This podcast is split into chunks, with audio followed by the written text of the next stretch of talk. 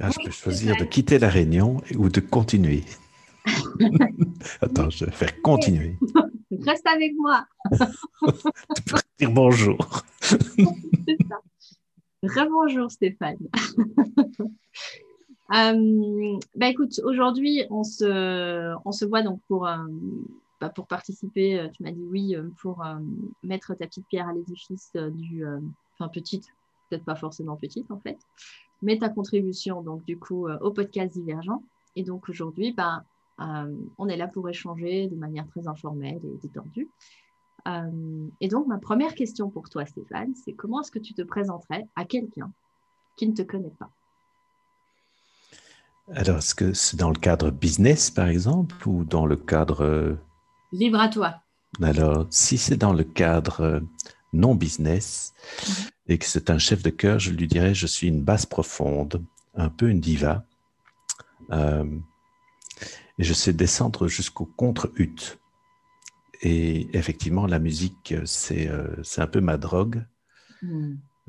simplement, je ne supporte pas des chefs trop directifs. Hmm. Parce que ça fait maintenant 20 ans que je chante. Je suis passé dans des grands chœurs symphoniques et puis dans des petits, euh, parce que enfin, plus on descend dans des petits chœurs, plus on a de responsabilités. Mais j'ai hmm. eu des tyrans et je ne supporte pas ça.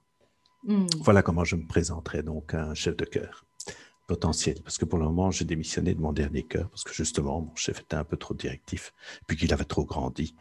Au départ, on était six ou sept, et c'était génial parce que on entendait bien les voix. Mm-hmm. Mais notre chef a recruté, recruté, et euh, quand je suis parti, on était 24 et continuait encore à faire grandir le chœur. C'était un mm-hmm. très bon niveau. On a chanté du Ola Jello, par exemple, qui était euh, un compositeur que j'ai découvert grâce à lui, et qui est un compositeur moderne d'aujourd'hui. Ah. Hein. Et euh, voilà. Si c'était quelqu'un dans l'univers professionnel, je lui dirais que je suis à l'origine d'un collectif de consultants en informatique et de coachs euh, dont la mission est de faire, euh, d'accompagner des projets de transformation digitale, en fait, euh, en intelligence collective, c'est-à-dire en impliquant les gens. parce que bien souvent, les, les transformations digitales sont imposées de manière top-down et ça crée des résistances. or, comme Michel Dion le dit, euh, tu m'imposes, je m'oppose, tu m'impliques, je m'applique. Mm-hmm. Et donc, euh, je pense que comme il y a beaucoup de projets euh, de transformation digitale qui échouent, la majorité en fait, le faire en intelligence collective avec une équipe qui comprend à la fois des spécialistes en IT et à la fois des, des coachs qui sont spécialistes de la relation et des processus, je vais dire, participatifs, ça peut, ça peut en fait renforcer le succès, euh, euh, le succès des, projets de transformation qui sont pas simplement digitaux, mais, mais aussi transformation organisationnelle et managériale en fait. Alors on le fait pour des PME et PMI et qui sont plutôt qui ont envie de remettre l'humain au cœur de la démarche et mais vraiment, enfin je veux dire, qui recherchent une forme de euh, de consensus, de, d'équité, euh, de, décision partagée, ce genre de choses-là. Hmm. Et du coup, je suis, je suis, curieuse de savoir justement dans ces, euh, dans ces missions, puisque j'imagine que c'est plutôt des missions, du coup, que tu, que tu fais euh, dans ce cadre-là avec ton, ton collectif. du coup, est-ce qu'il y a... Est-ce qu'il y a, parce que tu, tu dis qu'il y a pas mal de, de, justement de projets de transformation digitale qui, se, qui échouent. D'après toi, pourquoi est-ce qu'elles échouent? Euh, elles, échouent euh, parce qu'on n'a pas assez impliqué les gens, en fait. Euh, et, et, donc, bah, ils n'utilisent pas en général les, outils qu'on leur donne, qu'on leur met à disposition. Et ça, c'est une raison. mais quand je dis pas assez impliqués, c'est pas simplement qu'on les a pas assez formés, mais on les a pas impliqués en amont aussi pour leur demander, mais en fait, où est de quoi ont-ils besoin pour, euh, pour avoir, euh, par exemple, des tâches qui sont euh, plus automatisées ou, d'avoir davantage d'aide? On ne les implique pas ni en amont ni en aval, en fait. Il y a sans doute aussi souvent un petit peu de l'impatience de la part des dirigeants qui veulent faire une révolution, mais, mais, mais ça reste un effet d'annonce parce qu'ils parce qu'ils n'y mettent pas suffisamment de moyens et notamment il faut se faire accompagner dans ce genre de, projet de transformation, en fait. Euh, mhm. euh, surtout que euh, se faire accompagner par des compétences, je dirais, digitales, mais aussi humaines, pour mhm. pouvoir justement associer, impliquer les, personnes à la démarche, en fait. C'est ça. Et c'est sur les deux plans, du coup, tu vois que c'est, que c'est complémentaire. Donc. Oui, il y a encore trop de projets dans lesquels on travaille en silo. Par exemple, euh, la transformation se fait, faire, se fait par euh, des euh, informaticiens. Mhm. alors, dans le meilleur des cas, il y a aussi une société de, de, de, change management qui intervient, mais dans silo, ils ne se parlent pas. J'ai déjà vu ça. Et donc, il n'y a, pas de, y a, pas de synergie entre les deux. Et de toute façon, les utilisateurs ne sont pas, les équipes ne sont pas concernées, ne sont pas impliquées. Ouais. On ne l'a pas demandé, comme tu disais, donc finalement, de leur dire, enfin, de, donner la parole, en fait. J'entends un peu ça, c'est ça, c'est qu'on finalement, on ne consulte pas assez les, personnes en bout de. Enfin, celles qui vont vraiment devoir appliquer ou celles qui vont vraiment être euh, les, les exécutifs, on va dire ça comme ça, les opérationnels de. de... ceux qui vont utiliser, en fait, les technologies, les outils, les softwares, etc. On, les, les, effectivement, on ne les met pas en on ne les implique pas. Mhm. Ça, ça, devrait se faire normalement le plus en amont possible, puisque euh, quelque part, euh, une transformation digitale, c'est un moyen pour euh, réussir à réaliser une stratégie. Donc, je pense aujourd'hui que c'est important d'impliquer les gens, justement, les membres des équipes, dans la réflexion sur la stratégie. Où est-ce qu'on veut aller si on ne définit pas de projet commun à quoi ça sert de travailler ensemble, en fait? Mmh. Mmh. Et donc, une fois qu'on sait où on va, euh, eh bien, il faut euh, définir euh, les moyens pour y arriver et la transformation digitale, que ce soit dans les relations avec les clients, donc, ou que ce soit pour automatiser un certain nombre de tâches à l'intérieur, que ce soit pour, pour mieux gérer les ressources humaines, peut-être aussi mieux gérer les circuits d'information, parce qu'il y a beaucoup trop d'informations aujourd'hui. L'informatique, c'est l'information, mais euh, le volume d'informations euh, double tous les, tous les deux ans et, et, on est confronté à des emails, à des Slack, à des. Enfin, il y a une espèce de surcroît d'informations qui, euh, qui, qui, est dangereuse, en fait. les gens sont déjà fort sous pression dans les entreprises. Alors, en plus, quand ils doivent passer trop de temps à gérer l'information, euh, c'est compliqué à trouver le bon document, euh, être sûr qu'on travaille sur un document qui est, euh, par exemple, le bon, parce qu'il peut y avoir des copies aux différents endroits. Donc, tout ça génère du stress mmh. et un surcroît de travail qui est, qui est inutile. C'est ça. OK. Il y, a, un peu ce, truc de trop d'infos tu l'info. Donc, c'est qu'à la fin, on ne sait plus trop euh, où aller chercher la bonne info, comme tu dis. Et donc, finalement, tout ça rajoute un peu à la charge mentale. Ou déjà, une, transformation en soi rajoute déjà une, forme d'incertitude euh, au niveau humain, hein, je parle. Mais alors, rajouter en plus de la complexité euh, dans les process ou dans l'information fournie ou dans le, je ne sais pas si, si tu as pu remarquer ça, mais parfois il y a un peu un flou artistique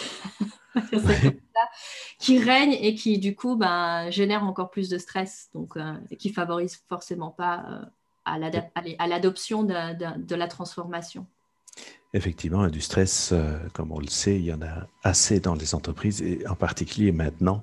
Mmh. Et, et, il y a un domaine émergent d'ailleurs qui est la gouvernance de l'information, parce que quand on demande au chef d'entreprise, tiens, est-ce qu'il y a un directeur informatique? On dit oui, il y a un directeur informatique. Ah oui. Est-ce qu'on s'occupe du réseau, etc. On s'occupe des, logiciels et, oui. Mais par contre, quand on demande, mais qui s'occupe de faire en sorte que la bonne information arrive à la bonne personne, que euh, qu'on puisse aussi quelque part bien capitaliser les savoirs euh, dans, dans l'entreprise, là, quand on demande, est-ce qu'il y a un responsable de la gouvernance de l'information, en fait, et des connaissances? Là, il y a, il y a, souvent personne. Or, c'est quelque chose qui est indispensable pour que justement, euh, on puisse avoir la bonne information pour prendre les bonnes décisions, euh, ni trop, ni trop peu, enfin, le bon document, travailler sur le bon document et tout ça. Et donc, ça, c'est un domaine qui est émergent. Et c'est une spécialité. Ok, super intéressant. Euh, merci pour ce partage déjà et sur euh, ce, partage d'expertise, puisque c'est un sujet qui, qui, qui m'intéresse aussi et que je pense peut intéresser nos auditeurs. Euh, et maintenant, rien à voir, la, question qui suit derrière, mais quoique, si, tu, si tu étais un animal, un, végétal, un, symbole, un objet, enfin quelque chose, une couleur peut-être aussi, ben, qu'est-ce que tu serais et, et pourquoi? Oh, je serais l'ours Balou. Ah, Balou, oui. Euh, parce que je crois qu'il est, il est, il est tranquille, il est rigolo. Euh, enfin, dans, dans le livre de la jungle, hein, dans le, oui, Ouais. Euh, et une couleur, hmm, je pense que aujourd'hui il fait vraiment gris. Il y a la pluie dehors. Je pense que ce serait du jaune parce que je manque de soleil. Je suis un peu comme une plante là. Euh, nous sommes, tu fais ton interview ici, Sandra, au mois de janvier. Euh, le mois où il y a le moins de lumière, je crois, avec le mois de décembre. Et donc, c'est le mois où on a le moins d'énergie, en fait. Hmm. Et donc, j'aspire au soleil pour pouvoir retrouver l'énergie qui, en général, culmine au mois de juin, en fait. Hein. C'est à ce moment-là qu'on a le plus d'énergie. Mhm. Et donc, euh, au fait, j'ai dit l'ours, mais je ne sais pas. Je pense que ça serait bien un animal qui hiberne. Il hiberne, hein, l'oursin. Ouais, ouais. ouais. En hiver, il hiberne. J'aimerais bien hiberner, en fait, mais. Qu'est-ce qu'on est bien dans sa couette quand il fait chaud comme ça, alors qu'il fait froid. Enfin, ouais. C'est bien ça qu'il fait. Il hiberne les mois d'hiver, l'ours. Il a fait ses provisions juste avant. Et donc la couleur jaune, du coup, euh, ça me fait penser, tu vois, pour une prochaine fois, peut-être, euh, si tu étais une saison, du coup, quelle saison tu serais, quoi.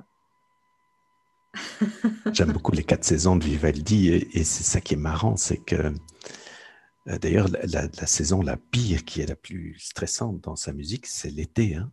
Hmm. Parce qu'il fait trop chaud en Italie, euh, enfin, je, suppose. Et, et donc, euh, pour moi, la, saison, disons, la plus compliquée, c'est l'hiver quand il n'y a pas de neige. Parce que s'il y a de la neige, alors ça, c'est rigolo. Parce qu'il y a de la lumière, c'est blanc. Mais ici, il n'y en a pas. Il manque de lumière. Hmm. Donc, mais, ce qui est génial à l'hiver, c'est que, c'est qu'en fait, euh, ben, il y a le printemps après. Moi, je vais tous les jours au parc de Woluwe depuis que je suis sorti de mon, espace de coworking, depuis la crise euh, du Covid. Mhm. J'ai, euh, j'étais avant dans un, espace de coworking que j'aimais beaucoup, qui s'appelle Seed Factory, à Odergem. Et donc, j'allais avec mon petit vélo le matin à mon espace, là, puis je revenais à midi pour manger avec mon épouse, et puis je repartais l'après-midi, je revenais le soir. Donc, c'était quatre fois un quart d'heure de petit vélo. Euh, avec une sensation comme ça de foncer un peu dans les tournants et tout ça. C'est assez rigolo. C'est fini, c'est comme ça euh, à cause du Covid. Et en fait, je suis tout le temps euh, en train de travailler par Zoom, donc ce n'est plus très indispensable d'avoir un bureau dans un espace de coworking pour l'instant, en tout cas, tant qu'il n'y a pas de vaccin. Et donc, je vais tous les jours au parc de Woluwe, qui n'est pas très loin. Et donc, pour le moment, le parc de Woluwe, c'est mort. Hein, les... enfin, il y a quelques conifères, mais sinon, plus de feuilles, elles sont par terre. je l'ai un peu ce matin. Et, euh, mais voilà, le printemps va bientôt arriver. Alors, on va pouvoir euh, justement revoir les, feuilles. l'été, l'été, évidemment, c'est super. Hein. Il fait chaud. Euh, enfin, encore, il ne faut pas qu'il fasse caniculaire, malheureusement, à cause de la prédation de notre économie libérale sur la nature. Là, on a, on a des mmh. dérèglements climatiques, mais quand il fait bon, c'est chouette l'été.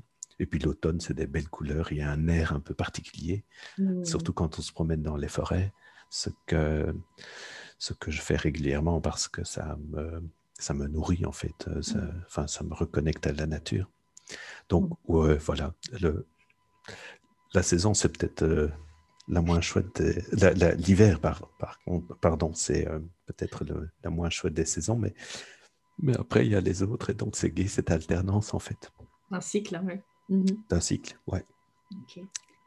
Et, du coup, dis-moi Stéphane, bah, aujourd'hui, si tu devais raconter ton histoire, tu la commences où tu veux, comme tu veux, tu m'en dis ce que tu veux, bah, tu, tu raconterais quoi?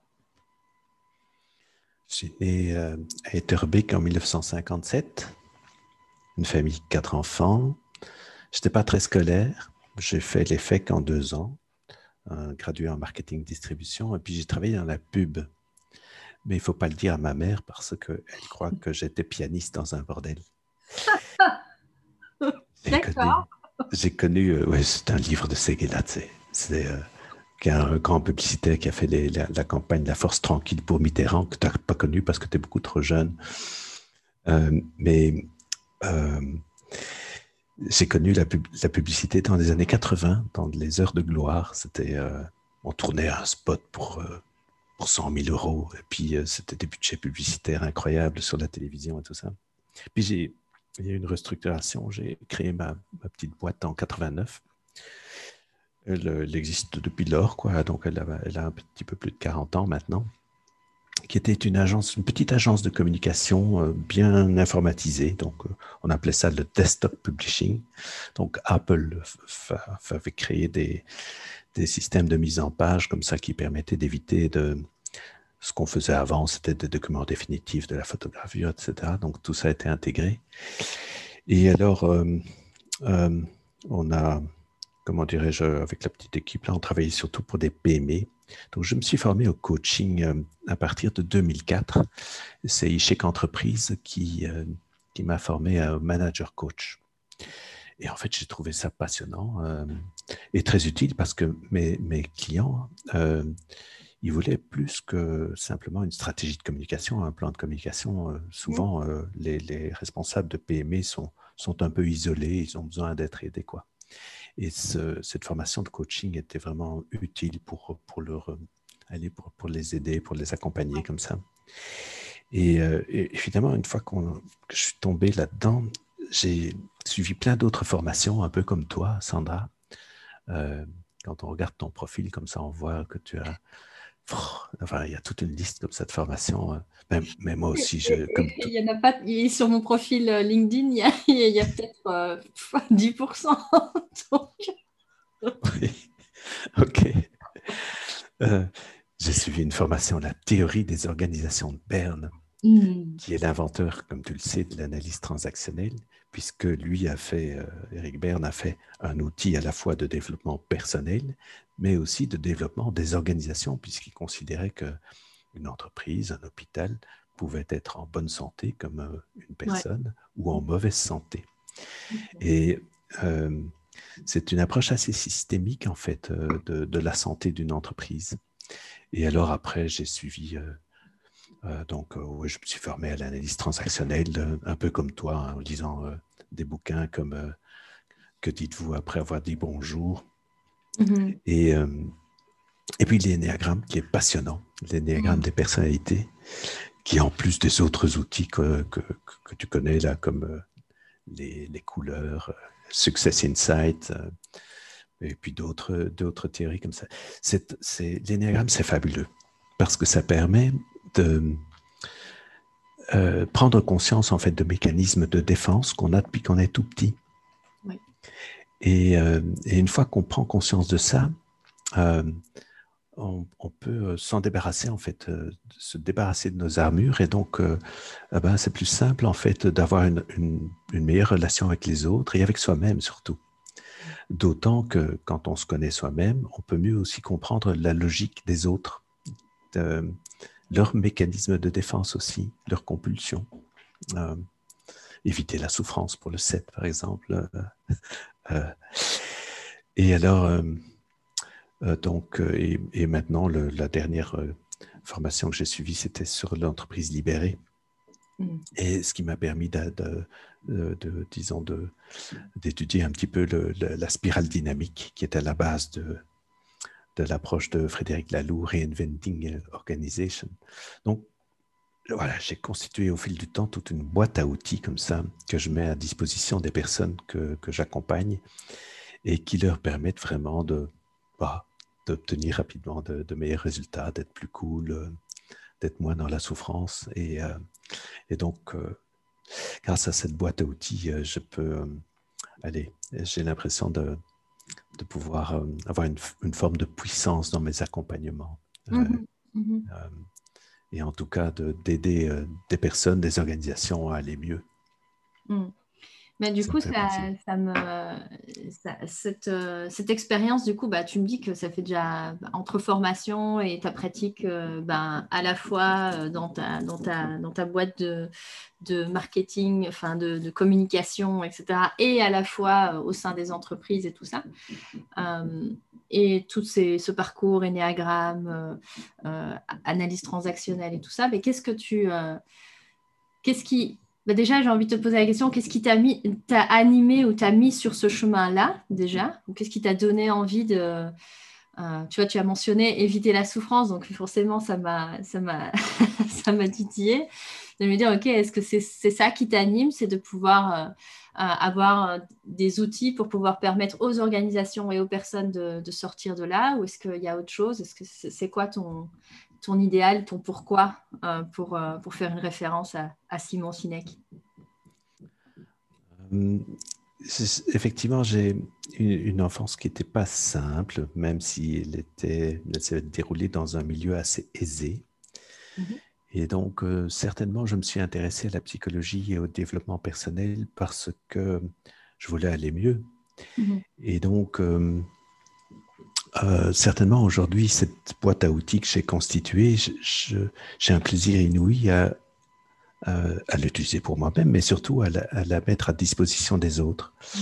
Je dirais que mon why aujourd'hui, et je ne suis pas le seul parce que comme j'écris quelques articles sur euh, comment est-ce qu'on met en, place des processus d'intelligence collective mmh. sur, euh, sur LinkedIn, il y a des personnes qui m'ont contacté et, et il y a en disant tiens c'est intéressant ce que tu, ce que tu écris est-ce qu'on ne pourrait pas euh, collaborer ou quoi? Et, donc il y a un, collectif qui a émergé de, mes articles qui s'appelle Oxygen for Leaders. C'est un mmh petit collectif dans lequel euh, euh, aujourd'hui il y a à la fois des personnes qui sont vraiment spécialistes en informatique et d'autre part des coachs qui sont des professionnels de la relation et donc, Oxygen for Leaders, sa mission précisément, c'est de, de, d'amener euh, euh, des entreprises à pouvoir euh, réussir des, des, projets de transformation digitale en, en, intelligence collective, mais j'en ai déjà parlé.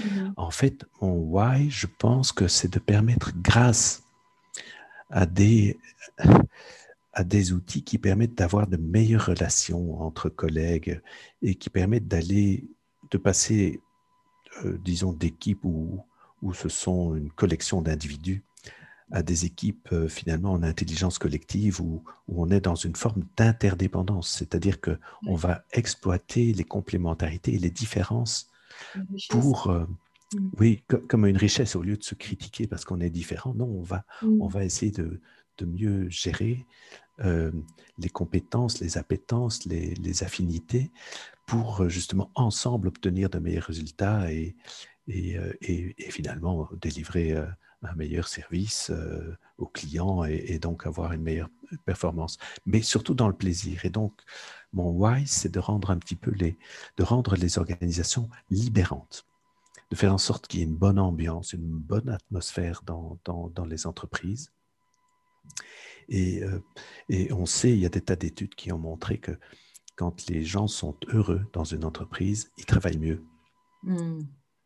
Euh, mais évidemment, ça nécessite une certaine culture à la fois des dirigeants euh, et, et, des membres des équipes. Et donc, euh, voilà, c'est dans ce changement culturel-là que, que j'ai envie d'intervenir.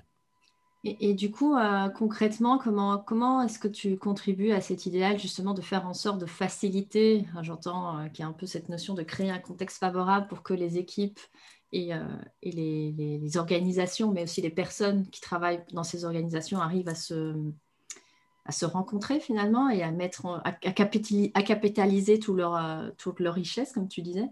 Comment concrètement tu fais ça au jour d'aujourd'hui? Mais, par exemple, en faisant en sorte que les réunions mmh. soient des moments agréables. oui. Avec euh, euh, à la fois agréables et efficaces.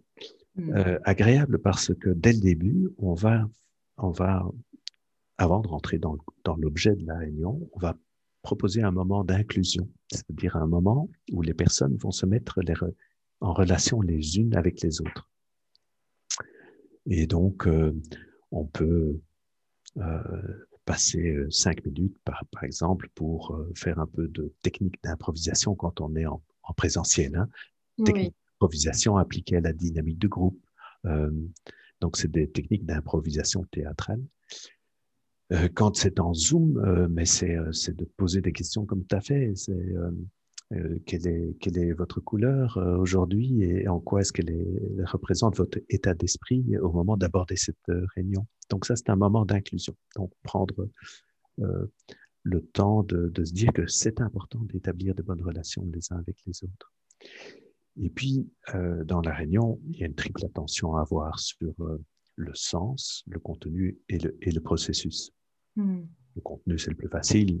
Il faut un bon ordre du jour, faire en sorte aussi que ce soit les bonnes personnes autour de la table, pour qu'il n'y ait pas des personnes qui s'ennuient, par exemple.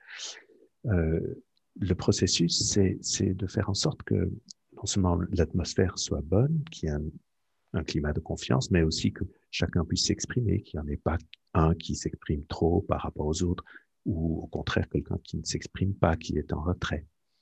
Euh, et le sens, c'est pourquoi on est là, en fait. Qu'est-ce mmh. qu'on doit réussir ensemble lors de mmh. cette réunion? Euh, Voilà, c'était un exemple. Mais il y, a, il y a, et puis on doit toujours terminer euh, une réunion aussi par un, un processus de déclusion, c'est-à-dire un moment où on va se quitter, mmh. mais en, en, restant en relation les uns avec les autres, avec une question, par exemple, comme ben avec quoi tu repars au terme de cette, euh, de cette réunion? Et on fait un petit tour de table. Et, et alors, il y a des gens qui disent Oh, c'était chouette, euh, je, je, pars avec, euh, avec de l'enthousiasme et tout, sachant qu'on a défini une prochaine étape avant ça. Et... Alors, ça, c'est un exemple. Euh, mais un autre exemple, c'est par exemple de, de, de, faire de la régulation. C'est-à-dire quand il y a des tensions, mmh. c'est de pouvoir un peu gérer les tensions ou alors faire des réunions de fonctionnement.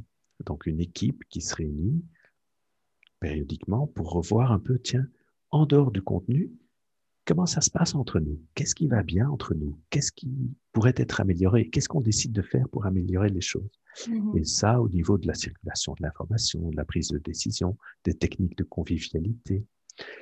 Alors, il y a, en fait, moi, j'utilise dans, dans, ma boîte à outils pour euh, augmenter la, la, améliorer la maturité des équipes. Ce sont des outils qui sortent essentiellement de la théorie des organisations de Berne. Alors, je vais reprendre un peu. Euh, dans, dans ces outils-là, il y a par exemple le circuit confiance. Comment est-ce qu'on fait grandir la confiance? Euh, Et ça passe, par exemple, par des, euh, des moments de célébration. Quand il y a quand il y a des bonnes nouvelles, au lieu de passer, quand il y a une bonne nouvelle, au lieu de passer tout de suite au, au dossier suivant, ça se dit, hmm. ben, alors, comment est-ce qu'on célèbre ça, Tout comme c'est aussi important de faire des petits deuils quand il y a des, mauvais des mmh. mauvaises nouvelles. Parce que sinon, on accumule comme ça une série de tristesses en soi.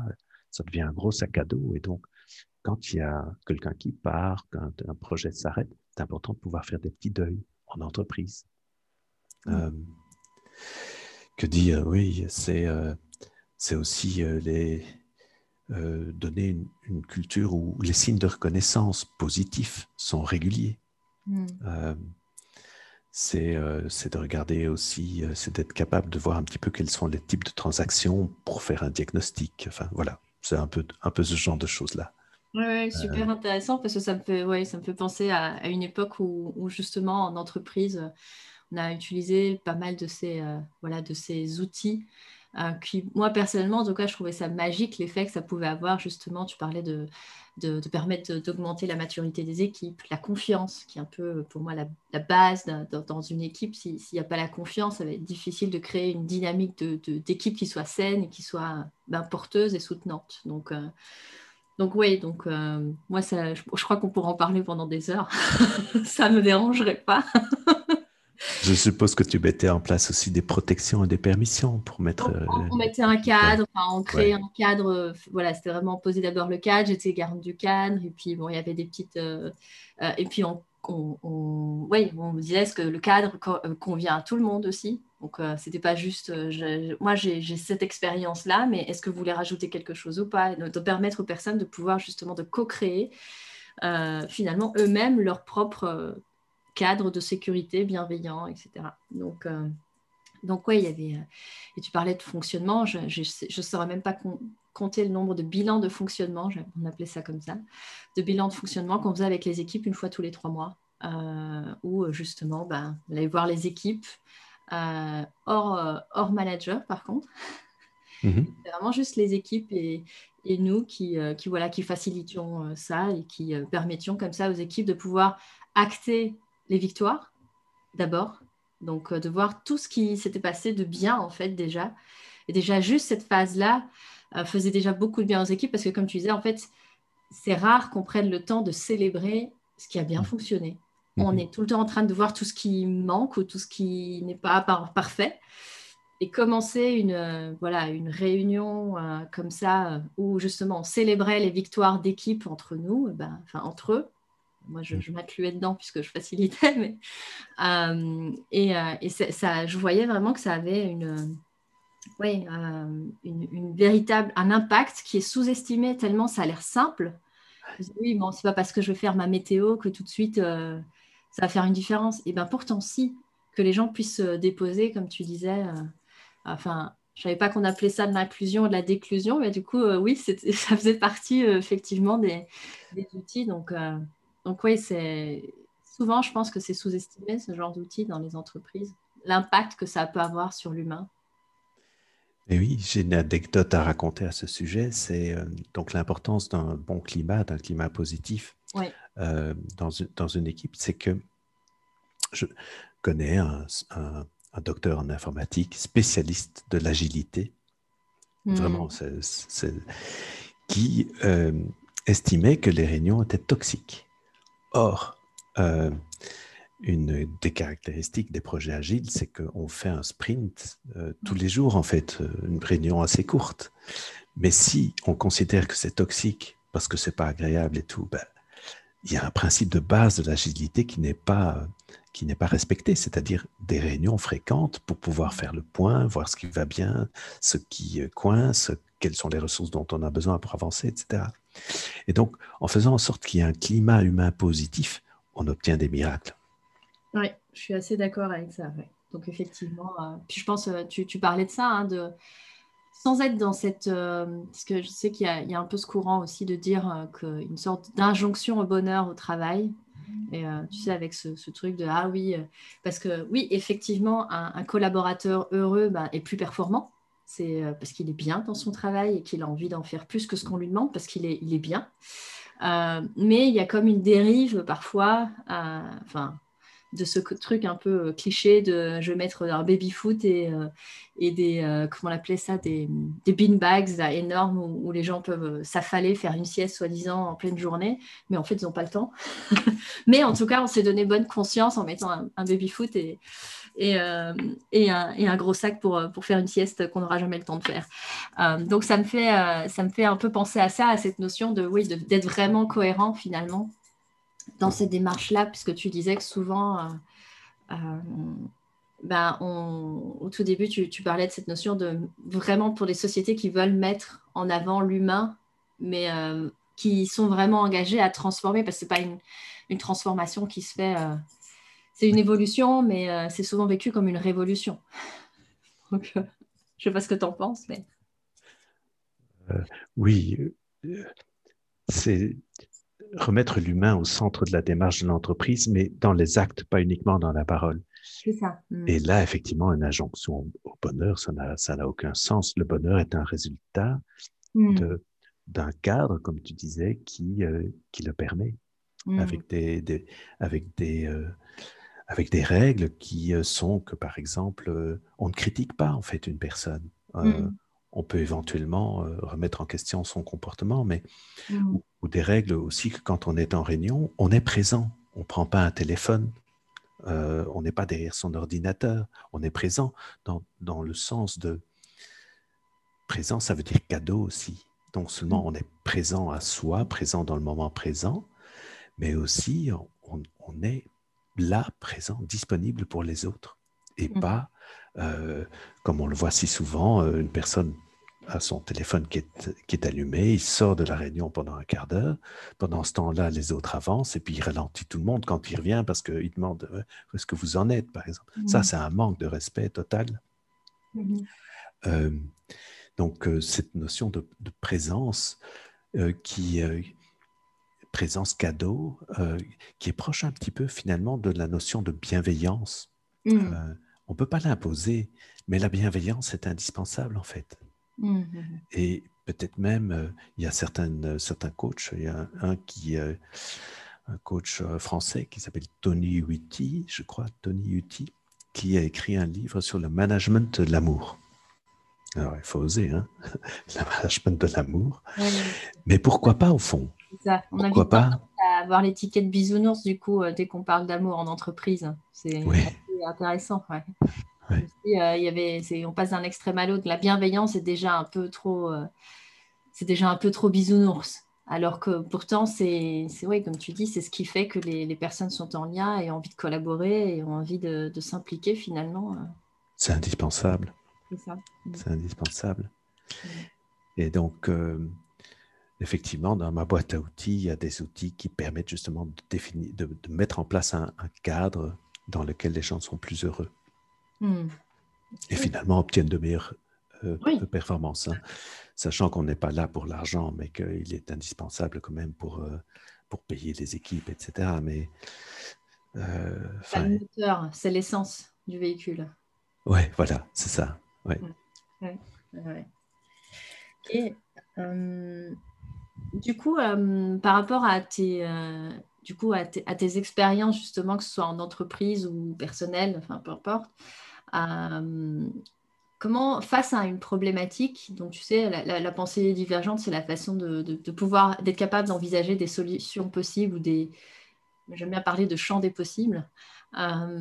mais du coup, toi, est-ce que tu as une une stratégie comme ça de divergent, j'ai envie de dire, qui, que tu as conscientisé en disant bah oui, c'est vrai que quand je me retrouve face à une problématique d'équipe ou, ou quoi, ben, euh, comment tu arrives à faire appel à cette pensée divergente ou de dire ok, je vais prendre cette boîte à outils plutôt qu'une autre euh, C'est quoi ta, ta, méthode? On va dire ça comme ça, elle est, elle est quoi? Intuitive C'est une image C'est un flash euh, Ça m'intéresserait de savoir. Comment ça fonctionne? C'est assez intuitif, effectivement. Et hmm. ça nécessite euh, un calme intérieur, je pense, hmm. beaucoup d'écoute, euh, mais une écoute active, c'est-à-dire euh, qui, au-delà de ce que les gens disent ou, de leur langage non verbal, qu'on puisse comprendre quel est le problème en fait. Hmm. moi, je crois que je suis assez fort là-dedans en fait, pour même quand c'est non dit, pour sentir où ça coince. Euh, et, donc, euh, assez rapidement, trouver euh, les, les, les, outils qui permettront de débloquer en fait la, situation. Tu es capable de voir les nœuds et sortir le bon démêlant, alors, c'est ça? Voilà, oui. ok. Et ben, du coup, Stéphane, pour les personnes qui nous écoutent aujourd'hui, ben, si tu avais un message à leur transmettre ou un, une sorte de, de je vais parler d'enseignement ou de, ouais, de message clé euh, par rapport à ton expérience euh, à toi, ben, quel, quel message tu aurais envie de transmettre euh, pour les personnes qui nous écoutent? Peut-être deux. D'abord, seul on va plus vite, mais mhm. ensemble on va plus loin. Et puis deuxièmement, crise. on vit une crise aujourd'hui. et l'idéogramme chinois de crise, c'est à la fois danger et opportunité. Mhm. Et donc, euh, je dirais, euh, ben oui, au-delà du danger, si on fait un changement positif, la crise est une opportunité. Mm. Voilà. Voir la crise comme une opportunité. Enfin, pas, seulement d'un côté finalement polarisé, mais euh, parce que c'est ça en fait, c'est qu'il y a les deux côtés dans, dans cet idéogramme. c'est qui est intéressant, c'est qu'on voit les deux, le danger et l'opportunité font la partie de la même pièce en fait. Il y a opportunité quand on fait un changement positif en fait, où on va voir où sont euh, tout ce qu'on peut améliorer. Euh, et c'est là qu'il faut être créatif, effectivement. Hein, ça peut être, euh, voilà, une autre approche vis-à-vis des clients, une autre approche technologique, enfin, voilà, voir où sont toutes les opportunités en fait. Et, et, être dans l'ouverture par, par rapport à ça et, et, aller trouver ce qui convient le mieux pour, pour finalement s'en sortir mieux, mieux qu'avant et pouvoir contribuer à un monde meilleur. Mmh. Ok, cool. Ben, merci beaucoup Stéphane, en tout cas pour, euh, pour ta participation. Je trouvais ça absolument passionnant. Je pense que les personnes qui nous écoutent auront aussi trouvé leur, euh, leur intérêt dans, dans, ce que, voilà, dans ce que tu nous as partagé aujourd'hui à travers ton expérience euh, personnelle et professionnelle. merci beaucoup en tout cas. merci à toi Sandra. Un vrai plaisir de t'avoir avec, avec moi aujourd'hui et, et ben, je te dis à tout bientôt. À bientôt Sandra.